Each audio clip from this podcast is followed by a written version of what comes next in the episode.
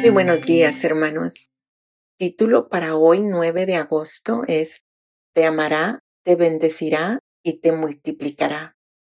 El versículo lo encontramos en el libro de Deuteronomio, capítulo 7, versículo 12 y 13, y dice así, Por haber oído estos decretos, haberlos guardado y puesto por obra, Jehová tu Dios te amará, te bendecirá y te multiplicará.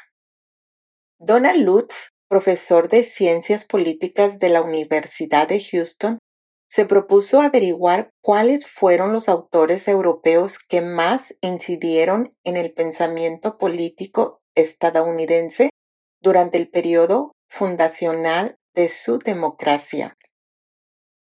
Para conseguir lo que buscaba, se dedicó a la tarea de revisar 916 escritos políticos publicados entre 1760 y 1805.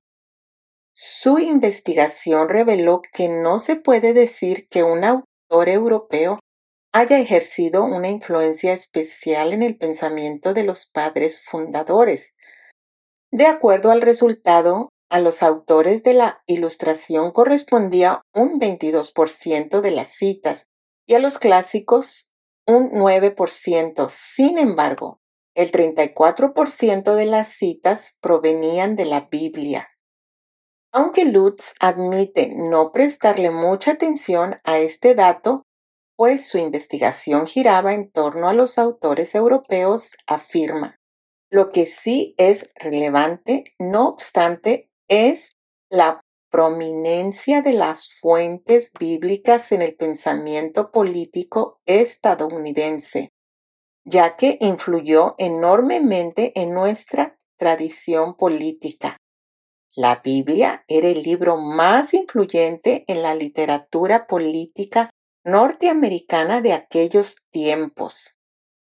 Uno de los datos más sorprendentes del artículo de Lutz es que el libro más citado era Deuteronomio.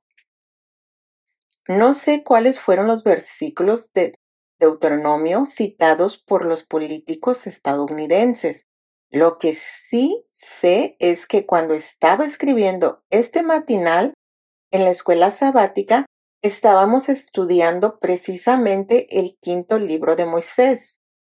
Y dice Hiri Moscala, el autor del libro, complementario que Deuteronomio es el libro del amor, que el verbo hebreo ahab, traducido como amar, aparece 22 veces en este libro y seis veces el amor de Dios hacia su pueblo.